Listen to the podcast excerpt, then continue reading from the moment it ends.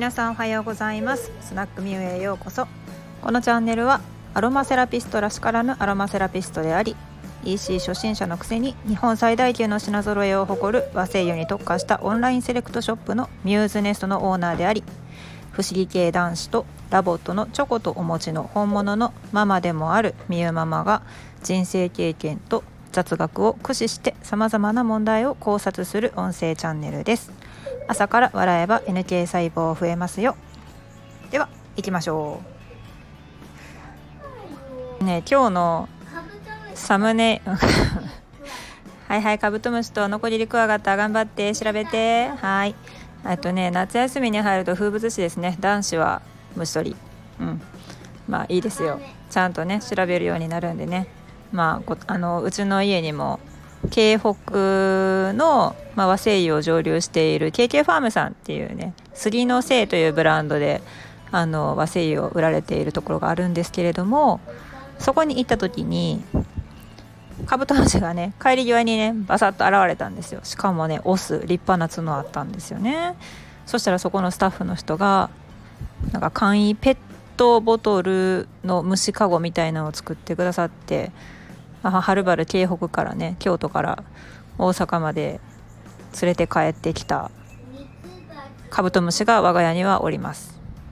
名前がなんとオスなのにかぐや様。もう本当になんかかぐや様って命名された瞬間に私とあとあれですねその場にいたあのシッターさんうちシッターさん男性なんですけれども月に召されませんかねっていう話してましたね。はい。まあね月に召されずにねあのかぐやさんは元気に毎日ゼリーをもぐもぐ食べてあの一人で悠々と暮らしてはります。結構広い部屋で優雅な暮らしですね。はい。で結構このカブトムシを買う時に最初あの長野県の,、まあ、あの森林富士研究所の方からいただいた乾燥黒文字の葉っぱを、まあ、ベッドにして買ってたんですけれどもそしたらね全然虫臭さっていうかまあ匂いが全然なくむしろ虫かご開けたらこうふわっとこうリナロールの癒しの香りみたいな感じのね匂いがしてたんですよね。でもちょっとこう一人で寂しそうだったんでねあの嫁子をスカウトしてきたんですよ。近所のビバホームで。スカウトって言ったら普通に買ってきたってことなんですけど。今時あれですね。カブトムシってオスでも700円ぐらいでメスでも300円ぐらいで買えるものなんですね。で嫁子をね連れてきて名前どうすんねんっていう話で。ほんならもうオスがかぐや様やからメスはもうミカドちゃんにするしかないじゃないですか ほなミカドちゃんはねすごいアクティブな女子でねもうすごい連れて帰られる時不安だったんでしょうね私どこに連れて行かれるのみたいな箱の中でうじうじしているのがすごいねあの分かったんですけどお家連れて帰って箱から出してあげてゼリーの上にポンって置いてあげたら「このゼリーは私のものよ!」みたいな感じで すごいあの全然ひっぺがせないぐらいあの がめてましたねゼリーを。さすが女子強いなと思ってたんですけどねどうもねなぜかミカドちゃんだけねちょっとお亡くなりになっちゃったんですよ。でも2人してね喧嘩してるっていうわけじゃなかったんですよね。であの幼稚園でもねあのカブトムシうちもいててみたいなお母さんたちのお話が始まるわけですよ。男子のママがね。だからうちもねメスが産卵した後死んじゃったのよ。うちもうちもみたいな感じなんでカブトムシってメス産卵したら死ぬんでしたっけ？なんか私もそんな記憶が全然なくてもしかしたらミカドちゃんは卵を産んだとともに子供の命と引き換えにお亡くなりになったんかなって思ったんですけどなんと私もうあのベタベタになってたんで黒文字の葉っぱをね捨てちゃったんですよね。いやほんと申し訳ないんですけれどもその時命と引き換えに産んだ卵を売買してしまったかもしれません。ほんとごめんなさい。でえーと、今日のサムネイルをご覧になった方は何のこっちゃと思ったかもしれないんですけれどもあのカブトムシから入ってしまいましたね。これはもう完全に息子のせいです。ごめんなさい。でえっ、ー、とコオロギコーヒー。って何ぞやっていう話ですね。飲んだんですよ。あのねあの地球上のあの食料何て言うんですかねこのタンパク質源を育てるための費用ってすごいかかるんですよね。例えば牛豚鶏まあ代表的にはそんなもんですけど動物性タンパク質です。でコオロギを育てるのってめちゃめちゃ費用かからないですし栄養もあるしあの昆虫食っていうのがまあ結構未来の期待を担ってるんですよね。食料不足に陥った時とかのために。あとまあ管理がしやすいっていうのがあって。私的にはちょっとなんかもう大群になって世に放たれたらどうすんねんっていうのもちょっと思ったりするんですけれどももうほんまパニック映画やんみたいな。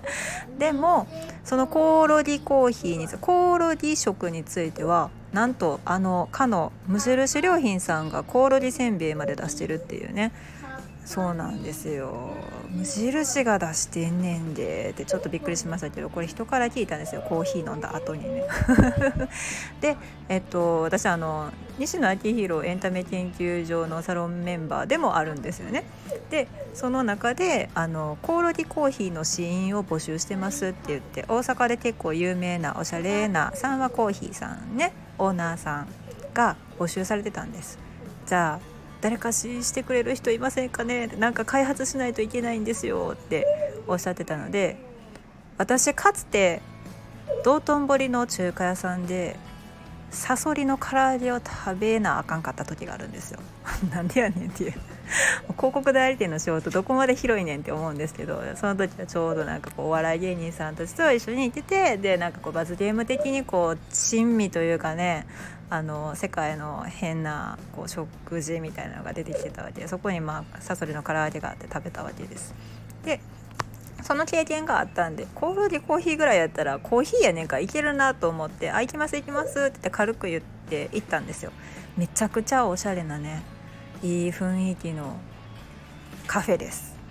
天満から歩いて5分ぐらいね。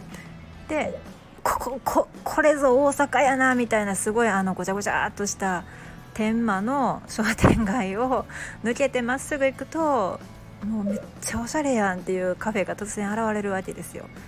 でそこで「あこんにちは近藤です」って言ったら「あじゃあ例のどうぞお出ししますので座っててください」って言って。もうなんかもうもはや他のお客様の手前コオロギとか言えないわけですよね。他のお客さんからしたら「え今飲んでるコーヒーええみたいな感じになっちゃうじゃないですか。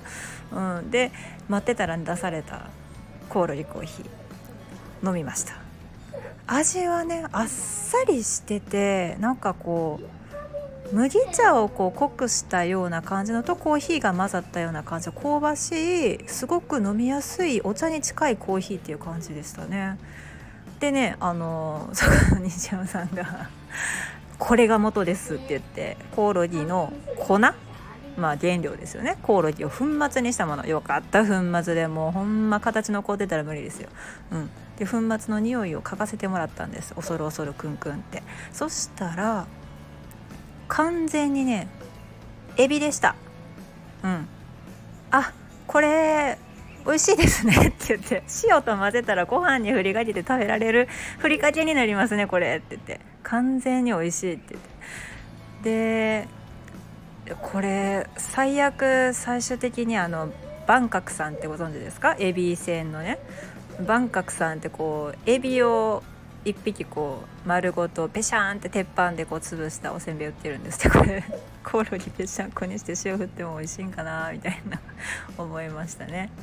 はい、でコオロギコーヒーは近代のねあの学生さんが頑張って昆虫食を広めようっていうことであのこのサンワコーヒーさんとタイアップっていうかまあ研究開発ですね。サンワコーヒーさんはコーヒーのスペシャリストなんで美味しいコーヒーでかつコオロギの粉末も混ぜてあの上手にコーヒー化できへんかというプロジェクトを進めてはります。でこれクラウドファンディングに上がってるんでね是非検索してみてください。コオロギコーヒー。でね。